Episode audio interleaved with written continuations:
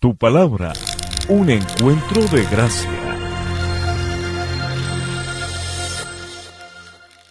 Bueno familia, el día de hoy tenemos para eh, este tiempo en la enseñanza un texto que creo que nos va a ayudar mucho frente a lo que Dios también quiere de cada uno de nosotros. Así que quiero animarte a que puedas ver lo que dice Segunda de Corintios capítulo 6, versículos 14 en adelante. Ustedes bien saben que en Colombia tenemos un dicho que dice que mejor solo que mal acompañado. Me imagino que lo has escuchado, me imagino que alguna vez tu padre o tu madre te lo ha dicho, eh, pero creo que sí es importante tener en cuenta que de acuerdo a la palabra de Dios, sí tenemos que obviamente ser responsables frente a las relaciones que tenemos con las demás personas.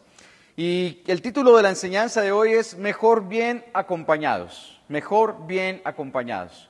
Eh, no es mejor solos que mal acompañados, sino mejor bien acompañados. Así que vaya conmigo a 2 de Corintios capítulo 6 y vamos a ver dos puntos esenciales en este tema que vamos a compartir. Y el primero de ellos es un cuidado con nuestras relaciones interpersonales. Este es el primer llamado que hace la palabra de Dios a nuestras vidas a partir de este texto. Cuidado con nuestras relaciones interpersonales. Dice la Biblia en el versículo 14, no se asocien íntimamente con los que son incrédulos. ¿Cómo puede la justicia asociarse con la maldad? ¿Cómo puede la luz vivir con las tinieblas? ¿Qué armonía puede haber entre Cristo y el diablo? ¿Cómo puede un creyente asociarse con un incrédulo? ¿Y qué clase de unión puede haber entre el templo de Dios y los ídolos? Dice la primera parte del versículo 16. Y aquí es importante, de acuerdo a lo que la palabra enseña, que tú y yo sí tenemos una responsabilidad en el cuidado de la manera en cómo nos relacionamos con los demás y también con quién nos relacionamos. Pero antes de esto, sí quiero por favor que tú y yo tengamos en cuenta un primer aspecto de este punto y es que cuando la Biblia llama a que no nos unamos en yugo desigual o no nos asociemos íntimamente con los incrédulos, etcétera, no quiere decir que dejemos de relacionarnos con los que no son creyentes. Por favor, ten presente esto en la palabra. El mismo apóstol Pablo, en la primera carta a los Corintios, en el capítulo 5, él también hace una anotación acerca de este tema y quiero compartirla con ustedes porque él dice en el versículo 9 de primera de Corintios 5 lo siguiente, dice, cuando les escribí anteriormente, les dije que no se relacionaran con personas que se entregan al pecado sexual, porque en esta iglesia, la iglesia en Corinto era muy particular. Recuerden que esta era una ciudad de muchas culturas, porque era un puerto marítimo muy próspera, mucho dinero, mucha gente llegaba, mucha gente pasaba. Entonces tú encontrabas allí templos paganos de todo tipo, de todas las religiones. Recuerden que en ese entonces el marco religioso era algo fundamental, fundamental dentro de la vida social y comunitaria. Y también había lamentablemente una vida promiscua muy acentuada, o sea, la gente realmente vivía en el pecado moral y, esto también se veía en la iglesia. Él hace esta advertencia y en el versículo 10 dice, pero no me refería a los incrédulos que se entregan al pecado sexual o que son avaros o estafadores o que rinden culto a ídolos. Mira lo que dice la palabra. Entonces uno tendría que salir de este mundo para evitar gente como esa. Entonces, sí hay un llamado del apóstol Pablo en Segunda de Corintios, pero hay una aclaración en Primera de Corintios. Esta aclaración en Primera de Corintios dice, ¿sabes?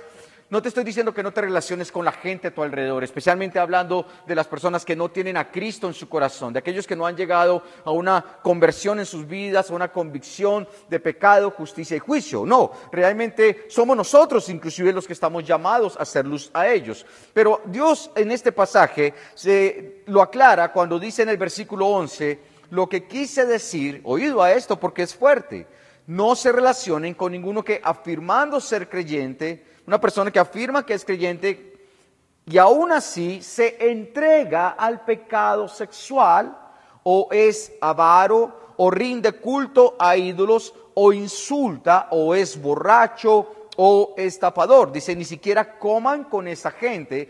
Está hablando básicamente de que cuando nos relacionamos con los incrédulos, ok, está bien, entendemos que es así, pero cuando nos relacionamos con personas que dicen ser creyentes, pero caminan en estos pecados, es decir, practican estos pecados, no que de pronto eh, cayeron y, y están ahora en un proceso de restauración, o de pronto en sus vidas entendieron que habían hecho mal y, están arrepentidos. No quiere decir que a esa gente eh, los vamos a desechar, no, es a los que practican estas cosas, a los que se mantienen ahí, a los que no quieren cambiar, a los que no quieren arrepentirse, a los que no quieren dejar esto en sus vidas. Y lamentablemente la palabra dice, mira, con ellos ten cuidado, porque pues lamentablemente dan un testimonio terrible, dicen ser cristianos, van a la iglesia, sí, se congregan, de pronto eh, sirven, de pronto ofrecen ofrendan, diezman, tal vez ayudan a los necesitados, pero en su estilo de vida no hay un cambio. Y es aquí donde el apóstol Pablo en 1 Corintios dice, tengan cuidado con estas personas, porque la verdad lamentablemente dicen ser creyentes, pero el fruto no se ve. Entonces, cuando uno mira lo que dice Segunda de Corintios, debemos nosotros entender que tenemos una responsabilidad. Y es que tú y yo, de acuerdo a lo que dice Proverbios 4:23, tenemos que cuidar nuestro corazón. El texto dice literalmente, sobre todas las cosas, cuida tu corazón, porque este, por favor subrayalo, determina el rumbo de tu vida. Sobre todas las cosas, cuida tu corazón, porque este determina el rumbo de tu vida. O sea, sí somos responsables. ¿Quiénes? Nosotros. Nosotros somos responsables de cuidar nuestro corazón. Y obviamente, el tema de las relaciones interpersonales en esta área particular es fundamental que aprendamos a guardar nuestro corazón en nuestra relación con las personas y no abrir puertas que puedan eh, afligirnos, traer daño, eh, entristecer, deprimir, crear amargura. No deberíamos abrir puertas que puedan traer a nuestro corazón un quebranto. No podemos permitir que estas relaciones interpersonales entonces nos vayan a apartar de Dios. Porque esto es lo que pasa. Cuando volvemos al capítulo 6, al versículo 14, dice, miren, no se asocien íntimamente. Es que habla de una clase de relación que va más allá de una eh, amistad, de una relación donde podemos compartir algunos temas, donde, pero oh, no, aquí habla de que es algo más íntimo. ¿Cómo puede la justicia asociarse con la maldad? No hay punto de encuentro entre lo verdadero y lo falso, entre lo bueno y lo malo. ¿Cómo puede la luz vivir con las tinieblas? No hay punto de encuentro realmente allí. ¿Qué armonía puede haber entre Cristo y el diablo? Por favor, ni armonía, ni puede haber obviamente comunión. ¿Cómo puede un creyente asociarse con un incrédulo? Dice la palabra, ¿y qué clase de unión puede haber entre el templo de Dios y los ídolos. Y a lo que se refiere aquí el apóstol Pablo es definitivamente si tienes que velar por el cuidado de tu corazón, entendiendo que no puedes estar asociándote o entrando en una clase de relación con personas que pueden hacerte daño, que de una u otra manera van a, afligir tu vida y que van a tal vez, lamentablemente, a determinar que lo que Dios tenía para ti no se dé como Dios lo había planeado. ¿Por qué? Porque es una decisión frente a lo que tú y yo realmente eh, podemos tomar. Es decir, si cojo este camino, obviamente voy a ver el plan de Dios en mi vida, si cojo el camino de la obediencia, el camino de escuchar la voz de Dios, el camino de lo que Dios dice en su palabra. Pero si no tomo en cuenta lo que Dios dice en su palabra, entonces lamentablemente voy a desviarme del propósito, del rumbo, como en algún momento, por ejemplo, ocurrió con Sansón. Entonces, en esta orden de ideas, tú y yo tenemos que tener cuidado porque en diferentes áreas, en el tema tal vez de negocios, en el tema sentimental, en el tema de amistades, con quién comparto más tiempo, en estas áreas debo tener cuidado, porque también lo que dice Primera de Corintios capítulo 15, versículo 33 es algo que deberíamos tener en cuenta. Sabes, en últimas, las malas compañías corrompen el buen carácter. En la, versión Reina Valera dice las mm, malas conversaciones corrompen las buenas costumbres. Y definitivamente, yo creo que tú sabes de qué habla la palabra, porque tal vez en alguna etapa de nuestras vidas tuvimos a nuestro alrededor personas que nos influenciaban y que no nos influenciaban de la mejor manera, lamentablemente. Tal vez tuvimos alguna relación peligrosa, tal vez alguna relación sentimental o con algunos amigos donde nos exponíamos a situaciones o experiencias que no convenían y que definitivamente nos marcaron. Ahora tal vez podemos mirar hacia atrás y decir, yo por qué hice esto, por qué caí en esto, por qué escuché la voz de esta persona, por qué me dejé presionar? ¿Por qué me dejé influenciar? En algunos casos, especialmente en el tema sentimental, ¿por qué me dejé ilusionar por esta persona? Y esto dañó mi corazón y posiblemente fue durísimo eh, el, tiempo para poder sanar y para poder restaurar y no, no veía cómo poder salir de esta situación y ahora miramos hacia atrás y tal vez fue un tiempo en el que nos endurecimos, tal vez se crearon raíces de amargura, como mencioné al inicio, y estas raíces de amargura hacen que ahora estemos prevenidos con la gente, que desconfiemos de las personas, que de una u otra manera alejemos a la gente que se quiere acercar, que siempre estemos mirando lo negativo, que siempre estemos mirando lo malo en otros, que no guardemos nuestro corazón frente a pensar bien de los demás. Y en ese orden de ideas, pues qué daño nos hizo el pasado y estas personas de nuestro pasado, porque lamentablemente afectaron nuestro corazón. Es que las malas compañías corrompen el buen carácter. Y tú y yo podemos levantarnos en un hogar donde hayan principios y valores y eso es fundamental. Pero créeme que cuando nos exponemos, cuando nos exponemos continuamente, constantemente, cuando nos exponemos eh, a este tipo de compañías, de conversaciones, de ambientes, esto tarde o temprano termina por filtrar tu vida, por filtrar tu corazón, por, porque tú eres permeable. Entonces de una u otra manera va a llegar un momento en donde en alguna área posiblemente vas a ver que esto te va a afectar. Y frente a los temas espirituales también, porque en el contexto de, la iglesia en Corinto, eh, y lo que habla el apóstol Pablo en Segunda de Corintios, había un gran problema en la iglesia y es que muchas personas, falsos profetas, apóstoles, estaban desacreditando la autoridad y el ministerio del apóstol Pablo. Y él decía, saben, tengan cuidado con los que escuchan. Y él en el capítulo, del capítulo 12 en adelante, hasta el capítulo 6, 7, él realmente presenta una defensa de este ministerio que Dios le ha dado, de cómo él ha invertido en ellos, de cómo Dios ha obrado a través de su vida para bendecir la iglesia, eh, no solamente esta iglesia, sino las iglesias de la región. Y él presenta ya y dice, mire, tengan cuidado, no se dejen engañar por lo que dicen estas personas, no se dejen engañar por aquellos que vienen hablando cosas que no son así. Porque es posible que cuando esto empieza a filtrar nuestra mente, esto obviamente afecte nuestro corazón y nuestra alma y de una u otra manera empecemos a cuestionar, empecemos a dudar inclusive de la fe, inclusive de Dios, de nuestros líderes, de toda autoridad y eso obviamente va a dañar nuestra vida y no es lo que Dios quiere. ¿Cuál es el riesgo? ¿Cuál es el riesgo? Pues de acuerdo a lo que encontramos en la palabra de Dios es que terminemos apartándonos de Dios y de la fe.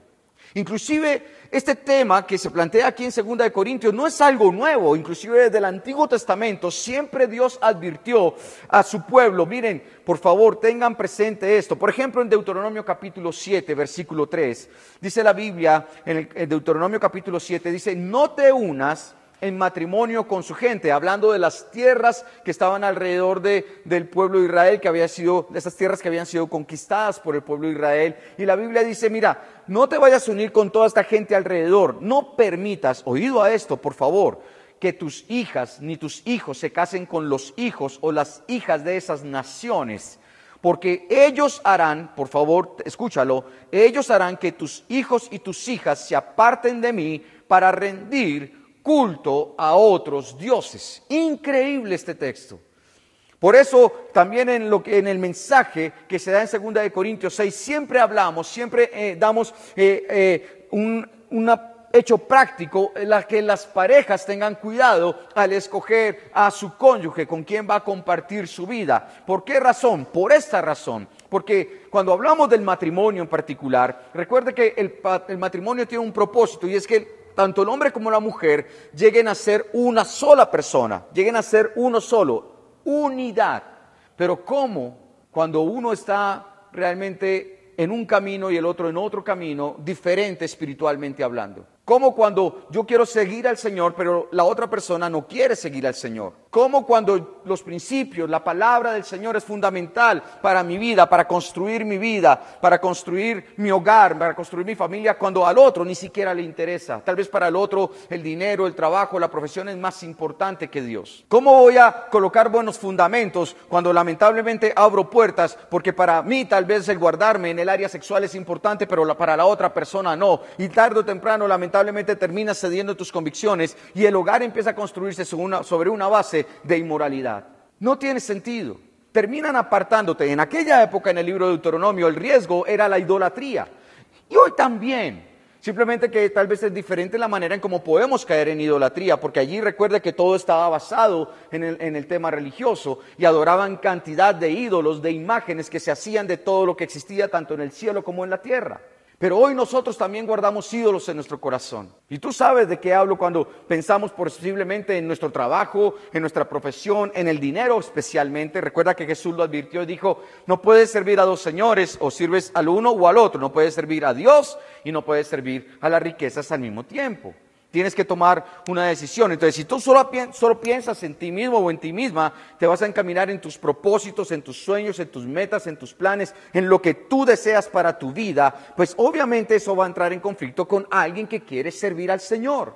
Alguien que quiere hacer la voluntad de Dios. Porque el que quiere hacer la voluntad de Dios no piensa en sí mismo, piensa en lo que a Dios le agrada. Piensa en lo que Dios quiere para su vida. En ese orden de ideas, cuidado porque pueden apartarse apartarte del propósito de Dios. Si no, pregúntenle a Salomón, este gran rey, a quien Dios le dio este don maravilloso de sabiduría, una sabiduría especial, pero esto no fue suficiente para salvar a Salomón de un estilo de vida promiscuo y moral que lo apartó del Dios poderoso, del Dios vivo, y que le hizo que viviera una vida donde lamentablemente tuvo muchos vacíos en su corazón. ¿Por qué? Por no tomar en cuenta este principio, por no tomar en cuenta que Dios dice, guarda tu corazón, no permitas que se endurezca, no permitas que se aparte de mí, no permitas que entre lo que de una u otra manera va a hacer que te desenfoques del propósito que yo tengo para tu vida. Y este es el riesgo. Si tú te asocias con quien no es, vas a poder, tal vez posiblemente puedes terminar defraudado por el tema económico o financiero. Si te casas con quien no es, por no seguir estos principios, pues estás tomando una decisión que va a afectar toda tu vida. Porque olvídate, no es como la sociedad o el mundo hoy lo presenta. Bueno, pruebe, ensaye, ya, y mira a ver qué pasa. Y si no resulta, pues simplemente se separa o se divorcia o ni siquiera se case, simplemente pruebe. Y resulta que cuando vas a la luz de la palabra, nada de esto es la voluntad de Dios, ni el divorcio, ni la separación, ni vivir eh, sin casarse. Porque todo obviamente dentro del plan de Dios tiene un orden y obviamente en ese orden hay bendición de parte del Señor. Y usted que lo ha vivido, posiblemente, ojalá que no, pero si tú lo has vivido, ya ha vivido un proceso de una separación o un divorcio o de romper una relación. Y no te estoy hablando tal vez ni siquiera de contexto de familia, inclusive en un un simple noviazgo. Y digo simple entre comillas, porque pudo habernos dolido profundamente. Cuando tú eres rechazado, cuando se rompe una relación, cuando hay infidelidad, cuando lamentablemente las cosas no se dan, cuando el tema se vuelve muy conflictivo, Tú sabes cuánto esto lastima nuestras vidas y lo difícil que es poder levantarse de esta situación y poder sanar. Eso no es gratis, eso no es simplemente de probemos y ya ahí no hay problema. Resulta que no, sí va a afectarnos y sí va a doler y lamentablemente puede marcar la manera en cómo nos vamos a relacionar con otras personas en el futuro. Así que ten cuidado porque esto realmente, el llamado de Dios es, sabes, ten cuidado con tus relaciones interpersonales, ten cuidado. El segundo aspecto que encontramos en el texto bíblico está en la segunda parte del versículo 16. Y este segundo aspecto es que recuerda que ser el templo de Dios nos hace responsables de, de nuestro estilo de vida. Ser el templo de Dios nos hace responsables de nuestro estilo de vida. Mira lo que dice aquí el versículo 16. Dice, pues nosotros somos el templo del Dios viviente, haciendo referencia a, ese pasaje que decía, la primera frase que decía, ¿qué clase de unión puede haber entre el, el templo de Dios y los ídolos? Nosotros somos el templo de Dios, el templo del Dios viviente, como Dios dijo.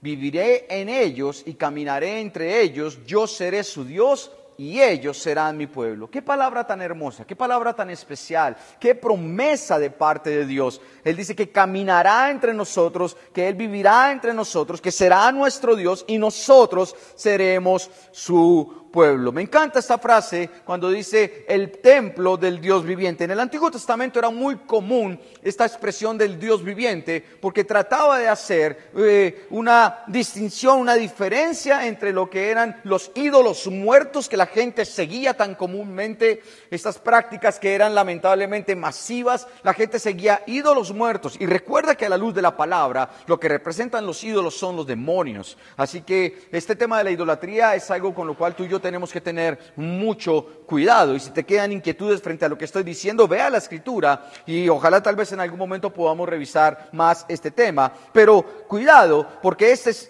nosotros tenemos un Dios viviente que vive entre nosotros, camina entre nosotros, que es nuestro Dios y nosotros seremos su pueblo. Y obviamente, a la luz de esta promesa, a la luz de este llamado, dice la palabra del Señor en el versículo 17, por lo tanto, Salgan de entre los incrédulos y apártense de ellos, dice el Señor. No toquen sus cosas inmundas y yo los recibiré a ustedes, hablando especialmente del tema de la idolatría. No se impregnen de nada esto que le roba el primer lugar a Dios. No traten de cargar con, con, nada esto que hace que la gente desvíe su corazón para seguir a otros dioses muertos y falsos ídolos o imágenes, personas que definitivamente le quitan el primer lugar a nuestro Dios. Y dice el versículo 18, y yo seré su padre y ustedes serán mis hijos e hijas. Qué hermoso. Esa es la clase de relación que Dios quiere contigo y conmigo. La relación de padre e hijo, la relación de padre e hija, donde tú te relacionas con Dios de una manera íntima, personal, donde hay un amor que se expresa de parte de un padre hacia su hijo, donde podemos ver a un papá que consuela, que fortalece, que también disciplina, que también enseña, claro que sí, pero que es un Dios que está atento a nuestras necesidades, un padre que está atento a cuando clamamos, dice, pídeme y yo te daré. Es el Dios, dice, todopoderoso, este Señor que todo lo puede, dice la Escritura. Entonces, cuando miramos este aspecto de que debemos ser responsables con nuestro estilo de vida, entonces, cuidado en la manera en cómo también inviertes tu tiempo y tus recursos. ¿En qué estás invirtiendo tu tiempo y tus recursos? ¿A quién se lo estás ofrendando? ¿A quién le estás dando? Porque realmente uno puede caer, lamentablemente, en actividades o acciones peligrosas. A mí me sorprende que a veces, eh, lamentablemente, uno se da cuenta que inclusive para los creyentes, o más bien dentro de los creyentes, o personas que vienen a la iglesia, eh, es más fácil aportar y hacer una vaca para una garrafa de trago de alcohol que poder ofrendar, por ejemplo, en la iglesia. Dedicar más tiempo de pronto a otras actividades como eh, el deporte, el ciclismo, el fútbol, no lo sé, pero no, no tienen tiempo para venir a congregarse. Personas que están pensando más en comprar cosas que no necesitan y acumular y tratar, tratar de satisfacer deseos personales. ¿Para qué necesito yo tres carros? ¿Para qué necesito cuatro casas? ¿Para qué necesito cinco bicicletas? ¿Para qué necesito...? No, la verdad, la verdad, no nos medimos y, e invertimos más en las cosas que satisfacen nuestros deseos de la carne que lamentablemente inclusive en los asuntos de Dios. Nos cuesta invertir en, el, en la vida de la iglesia, nos cuesta invertir eh, en, el tema de dar a los necesitados, nos cuesta diezmar, nos cuesta ofrendar, nos cuesta mucho estas cosas porque en nuestro corazón hay una batalla, en nuestro corazón hay una lucha que es espiritual, donde posiblemente nuestra fe no es tan fuerte como creemos, donde posiblemente nos cuesta entender lo que Dios quiere para nuestras vidas y que Él en verdad quiere bendecirnos, donde nos cuesta ponernos en sintonía con lo que es la extensión del reino de los cielos. Y en esa orden de idea yo te diría, sabes, tenemos que también creerle a Dios y cuidar la manera en cómo invertimos tiempo y recursos, porque no solamente es venir a la iglesia, no solamente es tener algunos espacios de pronto de oración, es que en todo en tu vida tú puedas hacer la voluntad del Señor. En el capítulo 7, versículo 1 de 2 de Corintios, continúa el tema diciendo, queridos amigos, así habla el apóstol a la iglesia, queridos amigos, dado que tenemos estas promesas, ¿cuáles promesas? De que Él vivirá, de que Él estará entre nosotros, que estará nuestro Dios, que es nuestro Padre, que nos ama de esta manera, Entonces, debido a que tenemos estas promesas, limpiémonos de todo lo que pueda contaminar nuestro cuerpo o espíritu y procuremos alcanzar una completa santidad porque tememos a Dios. ¿Y en qué consiste limpiarse entonces? Pues son dos acciones que tú tienes que, eh, que hacer. La primera es, apártate del pecado. Esto es lo primero. Tienes que tomar una decisión de decir, ya no más con esto, ya no más con esto. No voy a caer en la práctica del pecado. No voy a seguir más en este tema porque definitivamente esto no va a ayudar a que yo pueda experimentar la paz de Dios en mi corazón, el sentirme limpio, el sentir mi corazón conforme al corazón de Dios. Y entonces me aparto del pecado y vuelvo a Dios. Esto es lo segundo. Lo primero me aparto del pecado, pero no solamente me aparto del pecado, sino que vuelvo a Dios. Tengo que ir y buscar de Él. Entonces, esto implica en cómo inviertes tu tiempo, que mencionaba hace un instante. No es dejar de hacer solamente lo que antes no convenía, es ahora cómo invierto mi tiempo en hacer lo que conviene. Y tú y yo, de verdad, de corazón, te lo digo, por favor, escúchame, esto es muy importante. Tienes que invertir tu tiempo buscando de Dios, porque si tú no buscas de Dios y entonces sigues en este camino donde simplemente por un acto de tu voluntad eh, tomas una decisión de dejar un pecado, una acción pecaminosa, un mal hábito o una adicción, pues llegará el momento en donde vas a caer en la trampa de ya sea o reemplazar esa adicción con otra o lamentablemente volver a lo mismo de antes. ¿Por qué? Porque es que necesitas llenar tu corazón con la presencia de Dios que fortalece, con la, presencia de Dios que trae nueva vida, con la presencia de Dios que trae una convicción a tu, a tu corazón a través del Espíritu, porque ese Espíritu empieza a transformar, a restaurar, a sanar, ese Espíritu empieza a traer a tu vida una verdadera transformación de tu mente. Eso es lo que hace el Espíritu Santo. Y por eso es tan importante, entonces, no solamente dejar el pecado, que es a veces lo que lamentablemente simplemente pensamos que hacemos los creyentes, dejar el pecado, pero no venimos a la presencia de Dios a buscar de su palabra, a orar, a compartir tiempos de comunión, a congregarnos, a dar, a servir, a estar dispuestos a ir, a involucrarnos en el ministerio, a, edificar nuestras vidas, al compartir con otros. Estas cosas son claves. Necesitas entonces entender que es dejar por un lado, pero ahora también es tomar de las cosas de Dios y llenarte en tu corazón completamente. Tú y yo somos responsables de esto. Y hay un llamado en el libro de Efesios capítulo 4, versículo 3 en adelante, que dice, y que enseña que nosotros definitivamente debemos ser luz en el Señor. Debemos ser testimonio para otras personas también. Pero el testimonio eh, viene como fruto de esta relación con el Señor. No es que yo tenga que entonces ahora esforzarme porque es que tengo que dar un buen testimonio porque ¿qué van a decir de mí? Pues a la hora de la verdad, si no lo estás viviendo en tu corazón, ¿qué sentido tiene? Este testimonio se da porque es el fruto de lo que Dios está haciendo en mi corazón, es la transformación que se está trayendo a mi vida y esto se está notando en medio de las personas. Dice, por ejemplo, en el versículo 3 de Efesios 4, que no haya ninguna inmoralidad sexual, impureza ni avaricia entre ustedes. Tales pecados no tienen lugar en el pueblo de Dios. Los cuentos obscenos, las conversaciones necias y los chistes groseros no son para ustedes Recuerden, las malas conversaciones corrompen las buenas costumbres. En cambio, que haya una actitud de agradecimiento a Dios. Pueden estar seguros de que ninguna persona inmoral, impura o avara heredará el reino de Cristo y de Dios, pues el avaro es un idólatra, wow, Dios, que adora las cosas de este mundo. Y yo te digo hoy, sabes, si a ti te cuesta dar, si a ti te cuesta bendecir, si te cuesta compartir, Examina tu corazón. Te lo digo con amor, pero es importante porque de pronto en tu vida hay, una, hay un pecado que es la avaricia. Y esta avaricia es idolatría. Dice la palabra, versículo 6, no se dejen engañar por los que tratan de justificar esos pecados, porque el enojo de Dios caerá sobre todos los que lo desobedecen. Así que cuidado con nuestro estilo de vida. Tenemos que dejar que Dios limpie el corazón, limpiar nuestro corazón en la presencia de Él porque Dios hace un llamado a que tú y yo alcancemos o procuremos alcanzar una completa santidad porque le tememos a Él. O sea, hay, una, hay un propósito de esta limpieza de parte de Dios, hay un propósito de estos textos bíblicos que es que tú y yo podamos caminar en santidad.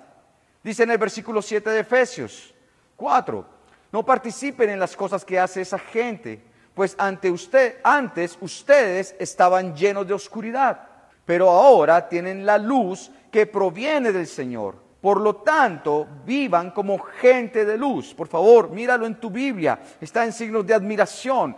Vivan como gente de luz. Pues esa luz que está dentro de ustedes produce solo cosas buenas, rectas y verdaderas. Averigüen bien lo que agrada al Señor. Este es un llamado tremendo y es una responsabilidad gigante de parte de nosotros. Porque ahora somos hijos de luz. Y cuando caminamos con el Señor, entonces va a traer un fruto de rectitud, un fruto donde vas a ver lo bueno, lo verdadero, lo justo, donde Dios va a empezar a obrar y tú, tú vas a tomar la decisión de dejar cosas que afectan tu vida. Tienes que tomar decisiones hoy, posiblemente, frente a que tal vez hay relaciones que no te convienen y tú lo sabes. Hay sociedades que no te convienen y tú lo sabes porque no están haciendo las cosas de la manera correcta. Abriste tu corazón tal vez a una persona y esa persona te está distanciando de Dios. ¿Y, cuando, te das cuenta? Cuando tú de pronto le invitas a la iglesia y esa persona te dice, no, más bien quedémonos aquí un ratico, más bien vámonos para cine. Luego vamos, yo te acompaño la próxima vez. Y tú empiezas a ceder en tus convicciones. Y ante eso yo también te digo algo, cuidado. Porque tal vez en medio de la relación alguno de los dos que aman a Dios o lo que sea, que, buscan de Dios juntos, pero, pero de pronto en algún momento alguno empezó a abrir puertas y empezó a desanimarse y empezó a enfriarse en su comunión con el Padre, pues que no te influencie para hacer lo que no es. Por favor, escúcheme y no me malinterprete, pero si hay una cosa que es real, aunque en el matrimonio somos uno solo, y es verdad, también delante de Dios tenemos una responsabilidad individual como creyentes por mi propia vida. Yo soy responsable por mi propia vida delante de Dios. Y aunque en el matrimonio tenemos unidad espiritual, yo no soy responsable del otro frente al hecho de sus decisiones en su relación con Dios. Ojalá haga lo correcto, ojalá invierta en su relación con Dios, ojalá se edifique, ojalá madure. Obviamente, pues vamos a estar ahí y vamos, ese va a ser un propósito de vida. Pero en últimas, quien decide es cada uno. Y usted lo sabe bien. Hemos visto lamentablemente hogares que se deshacen cuando los dos caminaban con Dios, pero tal vez uno dejó de hacerlo y empezó a tomar decisiones que no eran y abrió una puerta en su vida moral. Posiblemente conoció a una persona que empezó a influenciarlo a lo que no era y le llevó de pronto al adulterio, al adulterio o a otras cosas que no convenían o a estilos de vida de lo que tal vez antes podía haber estado viviendo. Yo te digo hoy de corazón, mira, sabes, Dios nos ama y nos va a ayudar. Y lo que he mencionado el día de hoy no lo hago señalando a nadie porque obviamente es una lucha en la que estamos todos nosotros por hacer lo correcto delante de Dios. Si hemos fallado en algo, ven delante del Padre porque Él quiere ayudarte, Él quiere restaurar, Él quiere bendecir, Él quiere que vuelvas de nuevo a caminar de su mano. Y si hay algo que definitivamente necesitas tomar una decisión, escucha la voz de Dios y haz lo correcto, porque Dios quiere bendecirte en el nombre de Jesús. Así que yo quiero invitarte a que oremos juntos y pidamos a Dios que nos ayude en medio de lo que esta palabra enseña a nuestro corazón. En cada área de la vida, cuidado con tus relaciones. En tu relación con Dios, cuidado porque tú eres templo del Espíritu Santo. Tienes que procurar limpiarte y caminar en santidad. Todos nosotros tenemos una responsabilidad delante del Señor. Así que Permítame orar por usted y si usted está pasando un tiempo difícil en su corazón, en su relación con Dios, en su fe, porque le está costando, porque no está haciendo lo que Dios le pidió, porque no está invirtiendo en Él, tome la decisión y vuelva a Él, vuelva al Padre, vuelva a casa. Por eso Dios del cielo, gracias por la oportunidad que nos da, Señor, en este día, de venir delante de tu presencia para darte a ti la gloria y la honra y escuchar de tu palabra, Señor y darte gracias porque nos enseñas a través de ella que tenemos que cuidar nuestro corazón y que una de estas áreas es, Señor, que no permitamos que las relaciones con otras personas, relaciones de cualquier tipo, puedan influenciarnos y apartarnos de ti, Señor, puedan alejarnos de tu propósito, puedan alejarnos, Señor, de lo que tú realmente tienes para cada uno de nosotros. Padre, en el nombre de Jesús, gracias por tu amor que se manifiesta de mil maneras sobre nuestras vidas. Y gracias por tu misericordia que es nueva cada mañana, Dios. Hoy quiero colocar el corazón de cada persona que está escuchando este mensaje. Quiero pedirte que tú, Señor, les ayudes a tomar decisiones que aunque sean difíciles y tal vez dolorosas, Padre, que tu espíritu, Señor, les lleve a una convicción plena de que esto es lo mejor para sus vidas, Señor. Que no tengan temor ni a la soledad, ni al fracaso, ni a sentirse defraudados o a defraudar. Señor, que no tengan temor sino que en el nombre de Jesús pongan su corazón en ti y descansen en tu presencia. que puedan estar convencidos de que tú no solamente tienes algo bueno, no, tú tienes lo mejor para sus vidas, que colocarás las personas idóneas para relacionarse con ellos, Señor. Que tú colocarás, Padre Santo, las bendiciones, que tú te encargarás de abrir puertas, que no temamos, Dios, a lo que tú nos estás llamando a hacer. Padre, gracias, porque a través de tu palabra conocemos tu voluntad. Hoy te pedimos perdón por la idolatría en nuestro corazón. Hoy te pedimos perdón por cualquier forma de idolatría. La avaricia, lo material, el dinero, nosotros mismos, nuestros deseos, los ídolos, las imágenes, Señor. Todas aquellas cosas que te roban este primer lugar a ti. Perdónanos, Señor, por caer en esta trampa, en esta mentira, Dios. Y guarda nuestro corazón, Señor, Padre Santo, de abrir puertas al enemigo. Guárdanos de la inmoralidad, guárdanos, Señor, de la mentira, guárdanos, Señor, de todo aquello que leímos hace un instante, porque nosotros queremos vivir vidas que te agraden a ti, Señor. Por favor, ayúdanos en medio de este camino, que no es sencillo, Dios, pero sabemos que tomados de tu mano llegaremos a la meta, Padre. Tomados de tu mano cumpliremos con tu propósito. Señor, gracias porque tú eres bueno. Tu voluntad, Señor, es perfecta. Y hoy en el nombre de Jesús, Padre, colocamos en tus manos nuestras familias y todas aquellas personas, Señor, que están a nuestro alrededor para que en verdad podamos edificarnos unos a otros y ser bendición unos a otros. Y que aquellos que no son creyentes, nosotros podamos impactarles, Señor, e influenciarlos para que busquen de ti y no al contrario, Rey. Que en el nombre de Jesús guardemos nuestro corazón para ser luz en medio de la oscuridad. Padre, a ti sea toda la gloria y la honra. En el nombre precioso de tu Hijo Jesucristo. Amén y amén.